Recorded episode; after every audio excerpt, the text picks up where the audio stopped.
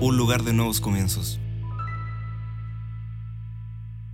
Qué bendición estar juntos una vez más en este día que es el día que hizo el Señor. Qué bueno es estar conectados en línea, qué bueno saber que seguimos siendo y haciendo iglesia. Un saludo para todas las personas que están a esta hora eh, recibiendo esta bendición, recibiendo esta administración de Kairos Iglesia, un lugar de nuevos comienzos. Estamos aquí desde mi casa, de mi hogar, haciendo iglesia, transmitiendo esta palabra que seguro que Dios va a bendecir tu vida. Y gracias al Señor damos porque sé que hay familias, sé que hay hogares que están expectantes de poder recibir esta palabra, este pan que Dios nos va a dar en el día de hoy. Tenemos una declaración, una declaración de fe en estos días es muy importante, una declaración de fe que nos mantiene en perspectiva, una declaración de fe que nos hace atravesar valles de sombra y de muerte, una declaración de fe que hace de que nuestra vida en justicia en el Señor se cumpla esa palabra que dice que el justo por la fe vivirá. Así que vamos todos, vamos a hacer esta declaración junto a tu familia, junto a los que están conectados, vamos a decir fe para ver lo invisible.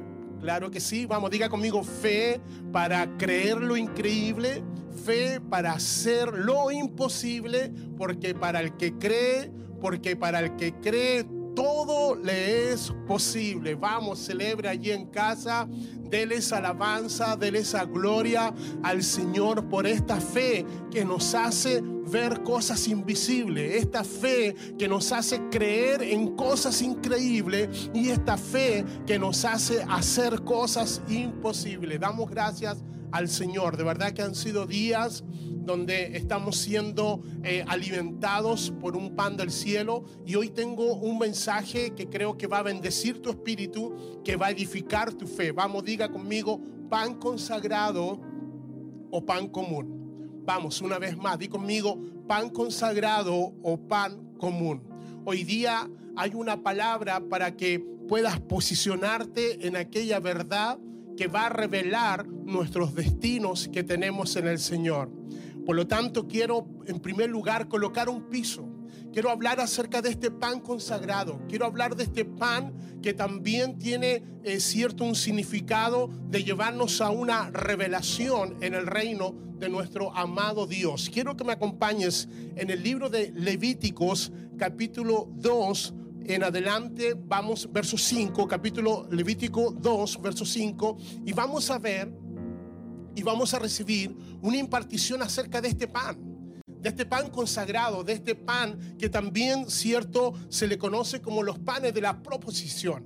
Así que conmigo vamos a leer todos juntos, ¿qué te parece? Pan consagrado o pan común. ¿Cuál es el pan que quieres comer en el día de hoy? ¿Cuál es el pan que quieres alimentar tu vida, que quieres alimentar tu espíritu para conocer mucho más, cierto, lo que Dios está haciendo en estos días? Y en el verso 5 dice, tomarás flor de harina y con ellas cocerás doce tortas, en cada torta habrá dos décimas de efa y las colocarás en dos hileras, seis en cada hilera, sobre la mesa de oro puro delante de Yahweh y en cada hilera pondrás incienso puro para que sea porción memorial del pan, una ofrenda encendida para Yahweh. Cada día de reposo continuamente se pondrá en orden delante de Yahweh en un pacto eterno para los hijos de Israel. Esto es maravilloso poder conocer los panes de la proposición, los panes consagrados a Dios. El Señor, cierto, está hablando, le está dando dirección, cierto, a Moisés y al pueblo para poder saber cómo se iba a funcionar dentro del tabernáculo de reunión. Y dice que los panes consagrados, los panes que eran de la proposición y vamos a explicarte y vamos a entrar en una revelación del significado del pan consagrado y el efecto que tiene en nuestras vidas y el efecto que tiene, ¿cierto? Cuando viene esta revelación a nosotros. Dice que eran 12 panes que se colocaban en dos hileras, ¿cierto? De seis. Estos panes eran consagrados. Dice que en cada día de reposo, en cada Shabbat, eran estos panes, eran repuestos. Es, más, solamente lo que se permitía en el día de reposo era hacer los panes de la proposición. Y esto tiene un significado realmente maravilloso, ¿cierto? Dice que tenían, eran colocados en una mesa de madera de acacia y cubierta de oro puro. Eran, eran llevados estos panes y eran ciertos, solamente los sacerdotes tenían acceso a este pan. Escucha bien solamente los sacerdotes podían preparar este pan de un sábado a otro sábado, de un Shabbat a otro Shabbat, y solamente ellos podían comer este pan consagrado. Y dice que, y cada hilera pondrás incienso puro, mientras ellos preparaban este pan especial, este pan consagrado, dice que estaba el incienso puro que representa, escucha bien, la adoración que nosotros damos todos los días a nuestro Padre Dios, a nuestro Abba. De verdad que esto va a tener un significado, una diferencia entre comer un pan consagrado y un pan común. Para los hijos del Señor, Dios se nos está dando un pan especial. Para los hijos del Señor, Dios nos está dando un pan consagrado. Quiero que me acompañes en el libro de Éxodo, capítulo 25, verso 30. Quiero poner una base bíblica, quiero poner una base, un fundamento en lo que voy a impartir, a lo que te voy a entregar en el día de hoy. Porque si una de las cosas que nosotros necesitamos en el día de hoy es recibir un pan consagrado, un pan revelado, y Dios nos va a abrir los ojos de lo que estamos viviendo y por qué estamos atravesando este tiempo de pandemia y este tiempo de crisis. Éxodo 25 verso 30, vamos, anote por allí, dice, y pondrás sobre la mesa el pan o los panes de la presencia perpetuamente delante de mí. Escucha bien, los panes de la proposición también eran llamados panes de la presencia de Dios. Panes de la presencia de Dios. Cada vez que Dios te entrega una palabra, cada vez que Dios te da un pan consagrado, algo de la presencia de Dios se te va a revelar a tu vida wow, esto es extraordinario. Cómo el Señor va preparando todo para que nosotros vayamos teniendo una revelación cada vez más aumentada en lo que Dios nos está entregando en estos días. Y en el primer libro de Crónicas, capítulo 9, verso 32, dice, Primera de Crónicas 9, verso 32, y algunos de sus parientes, de los hijos de Coat, estaban encargados de los panes de la proposición para prepararlos cada día de reposo. Habían cantores, jefes de las casas paternas de los levitas, que, que, habitaban en las cámaras del templo, libres de todo otro servicio, porque estaban ocupados con su trabajo día y noche. Escuche bien, habían ciertos levitas que estaban encargados ¿cierto? Para poder estar junto a los sacerdotes y poder estar preparando estos pan consagrados. Dice que ellos no hacían nada más que solamente estar día y noche preocupándose de los panes consagrados, de los panes que representan la presencia del Señor. Y en el libro de Samuel, capítulo 21, verso 5 al verso 6, por favor.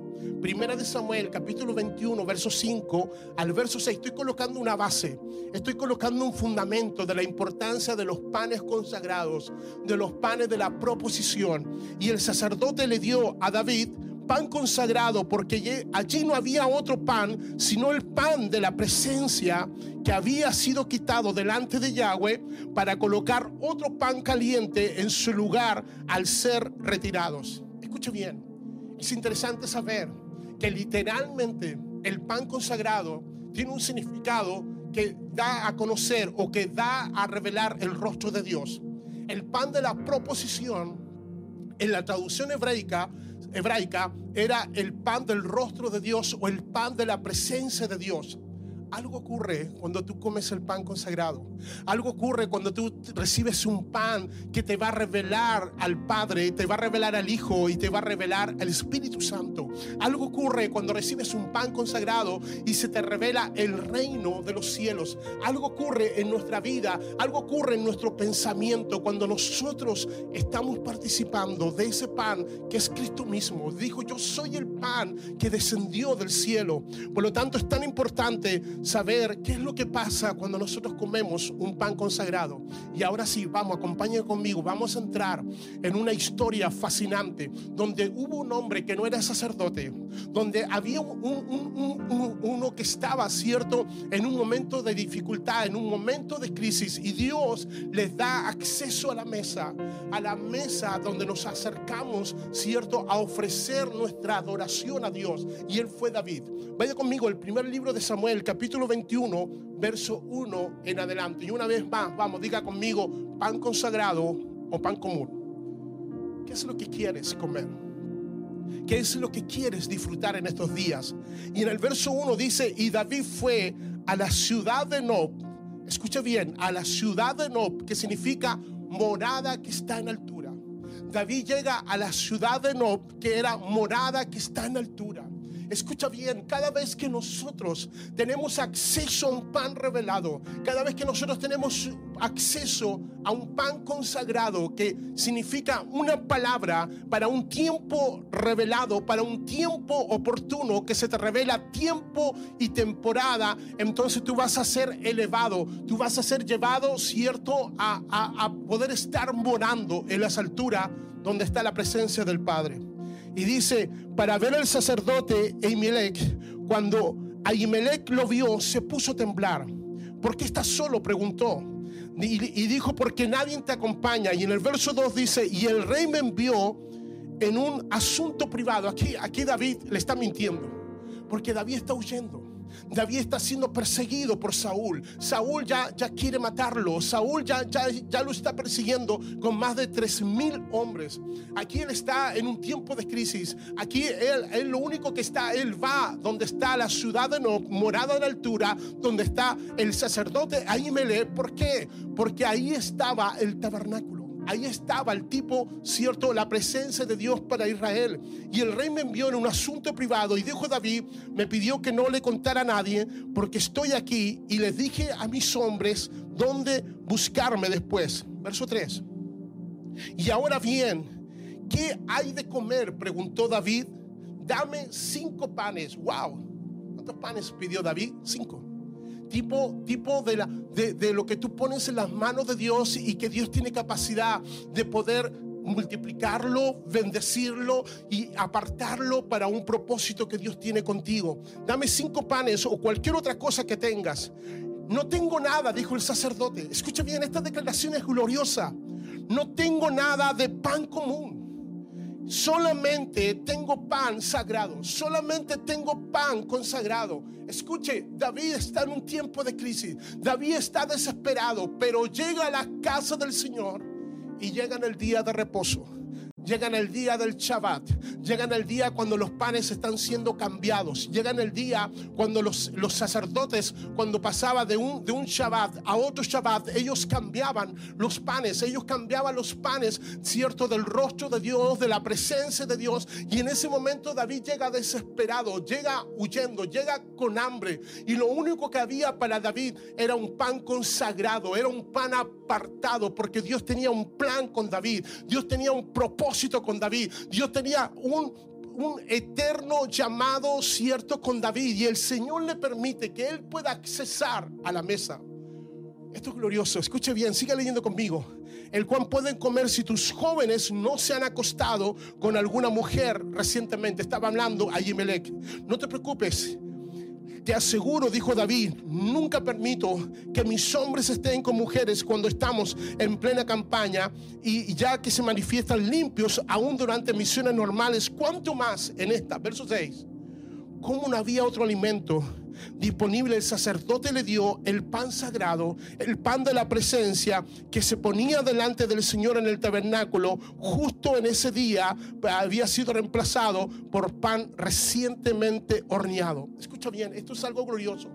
Porque cuando tienes acceso al pan de la presencia, cuando tienes acceso al pan revelado, entonces pan, qué tipo de palabra se te va a revelar. Y esa palabra que el Señor te va, te va a dar, te va a dar acceso a diseños y te va a dar acceso a lo que tienes que hacer. Cuando el pan se transforma, ¿cierto? En una revelación, se transforma en un escrito está, se transforma en una espada. Y te lo voy a comprobar. Escucha bien. Y David le preguntó a Yimelech, ¿tienes lanza o espada? El asunto del rey era tan urgente que en mí ni siquiera me dio tiempo para tomar un arma. Escuche, escuche bien, una vez que David come el pan, una vez que David es fortalecido, no solamente lo natural, sino que en lo espiritual, el Señor le da algo y pone en las manos de David un arma poderosa pone en el arma de David una espada. Cuando Dios te alimenta, cuando Dios te pone un pan, va a poner una espada también en tu mano. Vamos, decláralo. Cuando Dios me da un pan, también Dios me da una espada. Y dice que Ahimelech le dice, solo tengo la espada de Goliat el filisteo, a quien tú mataste en el valle de Ela. Le contestó el sacerdote, está envuelta allá atrás bajo un efod de lino tómate si quieres, porque es la única que tengo. Es la única que tengo, dijo. Y David dijo, esta espada es sin igual, respondió David. Escuche bien, quiero, quiero, quiero que veas algo. Una vez que David está comiendo los panes, dice que él pide un arma. Porque cuando Dios se te revela, cuando Dios te da un pan, va a poner una espada. Y quiero que me permitas unos minutos para poder graficar lo que está ocurriendo. David está siendo perseguido. David está llegando, cierto, a, donde está la presencia de Dios. Y él está pidiendo pan. Dice que no, puede, no había pan común, había solamente pan consagrado. Y después de comer, él pide una espada. En ese momento la única espada que había era la espada donde estaba la espada de Goliat. Y, quiero que veas lo siguiente. Algo ocurrió algo pasó cuando David tomó la espada. Algo pasó cuando David, cierto, nuevamente vio la espada, estaba siendo perseguido, pero cuando llegó a la casa del Señor, lo primero que el Señor les da, les da reposo. Lo primero que el Señor le da a David es un Shabbat. Y cuando él recibe el pan revelado, el Señor le dice, tienes que pedir una espada. La única espada que había era la espada cuando David había matado a Goliat.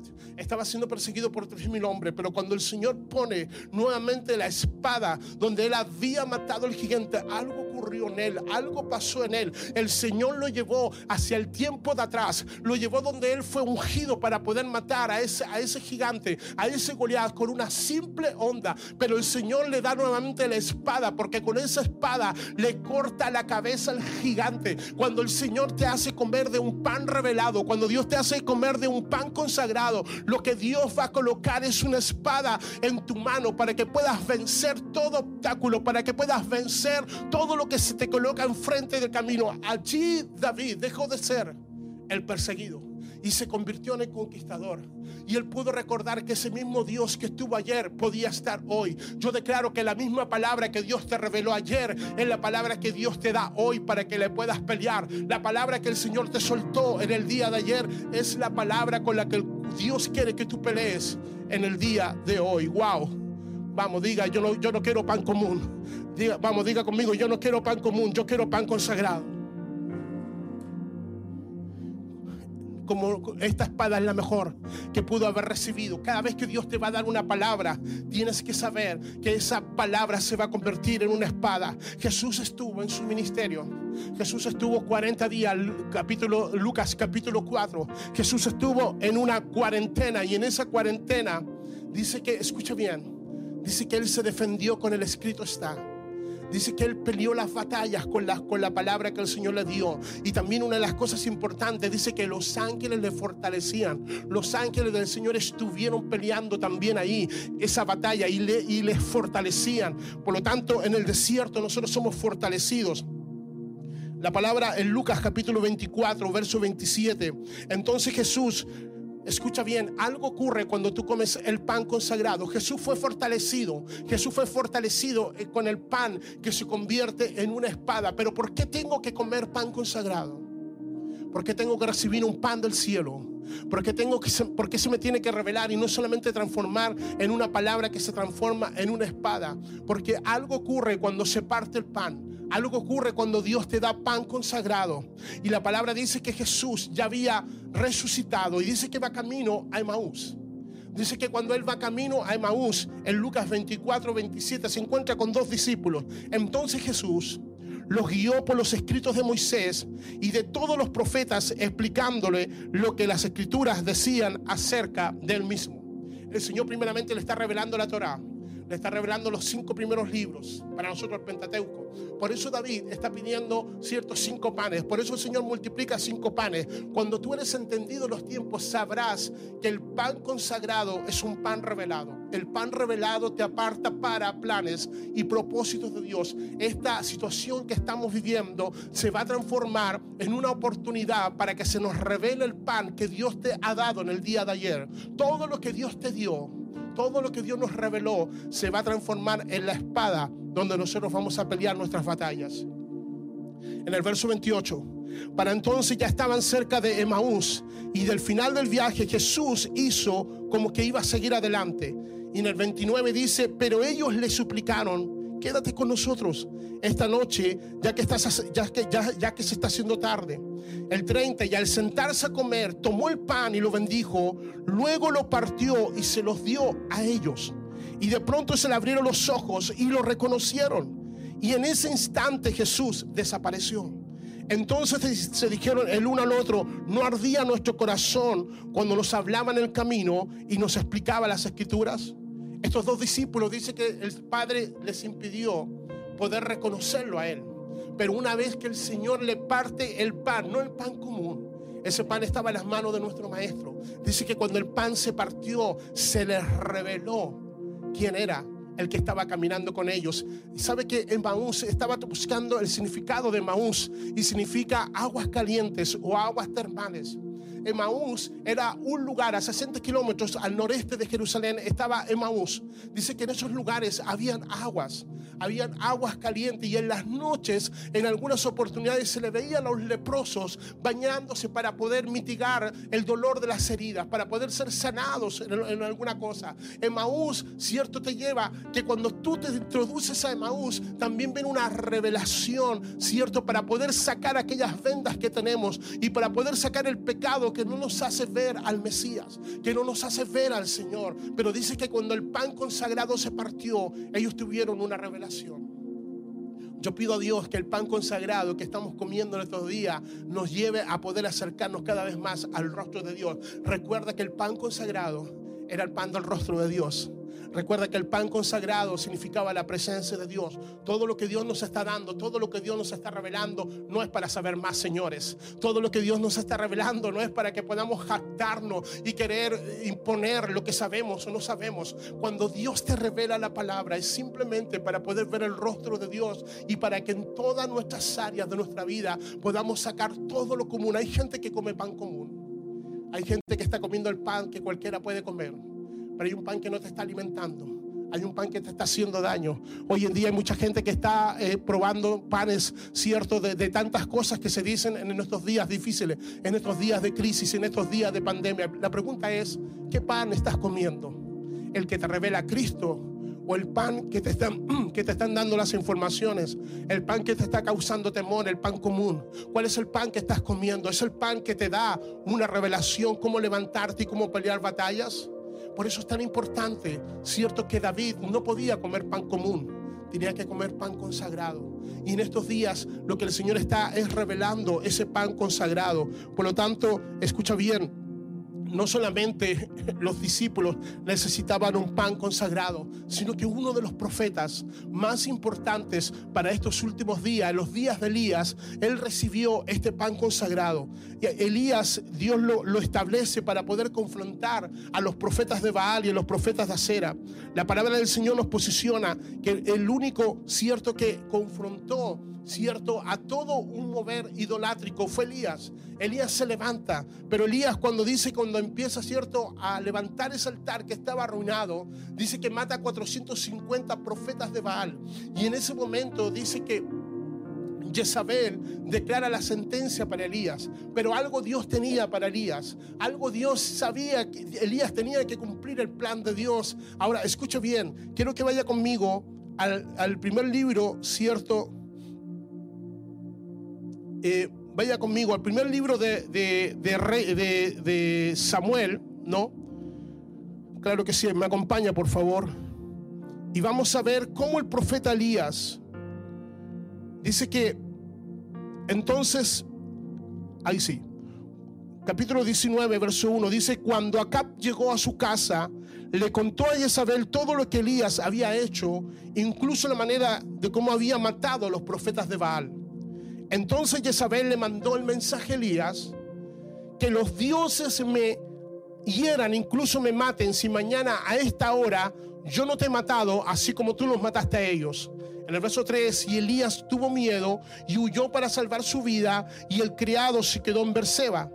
Dice el 4, luego siguió solo todo el día hasta llegar al desierto, se sentó bajo un solitario árbol de retama y pidió morirse, basta ya Señor, quítame la vida porque no soy mejor que mis antepasados que ya murieron. Yo he escuchado a mucha gente hablar del profeta depresivo.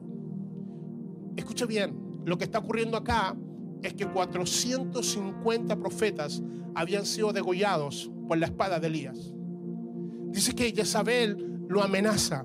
Y esta amenaza, escuche bien, no es, no es un correo electrónico, no es un mail mandando una maldición, sino que 450 demonios fueron enviados para poder oprimir la vida de Elías. Yo le pregunté al Señor, lloré al Señor y dije, Señor, ¿por qué Elías entra en esto? Y el Señor me dice, no fue una depresión, fue un ataque de opresión demoníaca de las mismas tinieblas. 450, escuche, espíritus estaban, cierto, ahí eh, atacando la vida del profeta Elías. Y en el verso 5, entonces se acostó y durmió debajo del enebro, debajo del árbol. Mientras dormía, un ángel lo tocó y le dijo, levántate y come. Y Elías miró a su alrededor y cerca de su cabeza había un poco de pan horneado sobre piedras calientes y un jarro de agua. Así que comió y bebió y volvió a acostarse. Dice que el ángel vino y le dio un pan sagrado. Le dio un pan consagrado. El mismo pan que había comido David estaba comiendo Elías. Ese pan, cierto que lo alimentó a Elías, algo causó, algo ocurrió. Y en el verso 7 dice, entonces el ángel del Señor regresó y le tocó y le dijo, levántate y come un poco más. De lo contrario, el viaje que tienes por delante será demasiado para ti. 8. Entonces se levantó y comió y bebió, y la comida que le dio fuerza suficiente para viajar durante 40 días y 40 noches hasta llegar al monte Sinaí, la montaña de Dios, y allí llegó a una cueva donde pasó la noche. Escucha bien, Elías no estaba en depresión, Elías estaba bajo un ataque de tinieblas. Estaba bajo un ataque de 450 espíritus. Dice que el ángel viene, le da, cierto, un pan recién horneado. Le da un pan del rostro de Dios, de la presencia de Dios. Dice que un poco de, de un jarro de agua y dice que se volvió a acostar. Nuevamente viene el ángel, dice, come más. Y por 40 días, al igual que Jesús, estando en el desierto, caminó sin necesidad de no comer nada más. Porque era un pan consagrado. Porque cuando tú comes un pan que no es común, vas a hacer cosas que no son común. Yo declaro que cuando Dios te da un pan sobrenatural, cuando Dios te da un pan de revelación, vas a poder, cierto, hacer cosas que antes no podías hacer en tu fuerza. Dice que Elías por 40 días y 40 noches no tuvo necesidad de ningún otro alimento. ¿Sabes por qué? Porque había comido no un pan común, porque había comido un pan consagrado, un pan apartado, una- un pan que te lleva a planes y propósitos de Dios. Y dice que llega al monte Sinaí, o también llamado monte cierto de Oreb. Escucha bien, ¿sabe lo que está ocurriendo acá? ¿Sabe lo que está pasando aquí? Que ese fue el monte donde el Señor le dio a Moisés, ¿cierto? La, la ley, donde le dio la Torah. Escucha bien, es algo realmente maravilloso, porque lo que está ocurriendo, que el Señor te alimenta, que el Señor te lleva, y en ese, en ese Sinaí, donde el Señor le da la ley a Moisés, es la palabra que se va a transformar en el arma de guerra para todos nosotros. Yo no sé si te da alegría, pero Oreb significa también lugar desértico lugar, la montaña del silencio. Y ahí fue donde el Señor llevó a Elías y donde él se esconde en una cueva y donde Dios le habla, donde Dios le dice, no, no, no, tienes que ir porque tienes que volver, ¿cierto? Porque largo camino te queda y porque tienes que ungir a tu sucesor, que era Eliseo, y también a Jehú, que iba a matar, escucha bien, iba, iba a matar a la bruja de Jezabel. ¿Por? Porque un pan consagrado te revela lo que tienes que hacer. Wow. Vuelvo a insistir porque un pan consagrado, no un pan común, te revela a lo que tienes que hacer. Y por último, quiero que sepas que Dios tiene un pan consagrado para nosotros estos días. Dios tiene un pan apartado y aún en la crisis que estés viviendo, Dios te lo va a proveer, Dios te lo va a dar. No solamente estoy hablando de un pan natural, estoy hablando de un pan de revelación. Estoy hablando de un pan que se transforma en espada. Estoy hablando de un pan que te lleva a estar en, la montaña del silencio. Oreb también era conocido en la montaña del silencio donde Dios nos va a hablar. En esos panes consagrados que son para hombres y para mujeres que creen que en estos días, aún en días de crisis, Dios va a tener algo sobrenatural que darnos. Quiero que me acompañes al libro de Jeremías, capítulo 37, verso 21.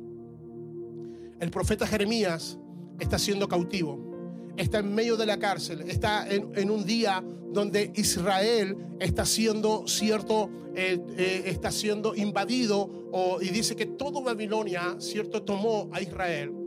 Y en el verso 21 del capítulo 37 de Jeremías ocurre algo poderoso, porque Jeremías tenía un llamado de Dios, Jeremías tiene un propósito de Dios, igual que tú y yo.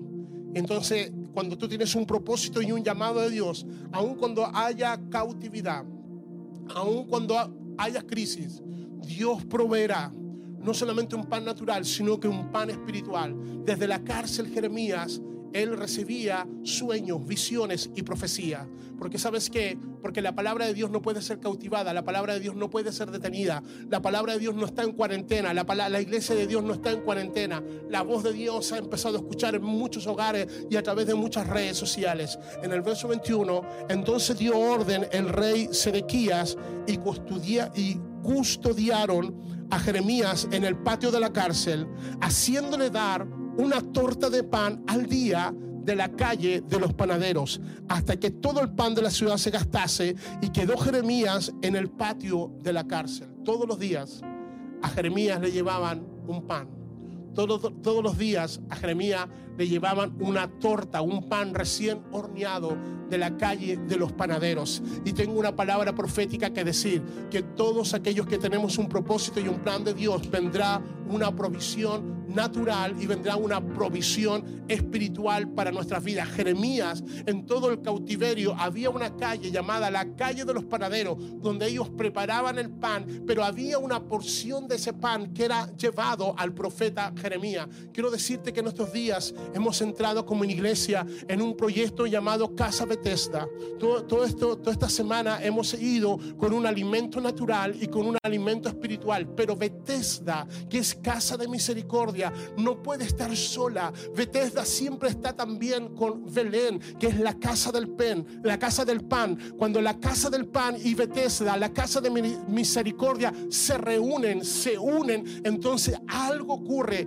porque cuando hay misericordia hay pan del cielo. Y en estos días lo que el Señor está haciendo es que el pan del cielo está descendiendo a la casa de Bethesda, a la casa de misericordia. Todos estos días como iglesia hemos repartido el pan, no solamente el pan natural, sino que el pan consagrado. Y la gente ha recibido este pan. Muchos de ellos han dado gracias, no solamente por llevarle mercadería y llevarle un almuerzo, sino que también llevarle una palabra del Señor. Y cuando el pan se parte, así como esos discípulos en el camino de Maús, se abren nuestros ojos y nosotros lo que le pedimos es al Señor que cuando entreguemos el pan natural y también el pan espiritual, las personas sepan que hay esperanza. Por lo tanto, la iglesia del Señor en estos días no puede repartir un pan común. La iglesia en estos días tiene que repartir, tiene que destruir un pan consagrado que lo ha puesto en las manos del Señor. Y en las manos del Señor el pan se multiplica. Y en las manos del Señor Dios nos da capacidad para poder cumplir propósitos y, planes de Dios. Por eso en estos días damos gracias al Señor. porque no hemos, no hemos recibido un pan, un pan común, hemos recibido un pan consagrado. Hemos recibido un pan revelado. Permítame orar por ti esta hora. Sé que Dios te está revelando algo poderoso en el día de hoy. Y cuando ese pan es revelado, tú sabes que Dios pondrá su espada de la palabra para poder saber cómo, cómo vamos a enfrentar lo que estamos enfrentando. Padre, te damos gracias. Padre, te doy gracias por esta palabra. Padre, te doy gracias, Señor, porque no, no queremos el pan común, queremos el pan consagrado. Padre, gracias porque no queremos repartir, distribuir un pan común. Queremos dar de un pan consagrado, de un pan apartado que está llevando a muchas personas a poder conocerte y a poder cumplir tu propósito. Padre, bendecimos. Padre, gracias. Gracias porque en estos días estamos comiendo de Cristo. Gracias porque en estos días, Padre, tú estás dándonos de ese pan de la casa de Bethesda, pero también de la casa de Belén. Oh Padre, permite que seamos una generación, que seamos una iglesia, que no tengamos un pan común, sino que tengamos un pan consagrado. Oh Padre, gracias, gracias, gracias. Wow. Yo no sé si tú has experimentado algo poderoso en el día de hoy, pero sé que esta palabra ha sido realmente maravillosa y revelada de una forma extraordinaria. Pedimos al Espíritu Santo que nos dé día a día ese pan consagrado y no ese pan común. Que Dios te siga bendiciendo, quédate con nosotros. Nos vamos a un muy buen tiempo de alabanza y después de ese tiempo de alabanza vamos a estar junto a mi esposa liberando, impartiendo, desatando la bendición apostólica de Kairos Iglesia.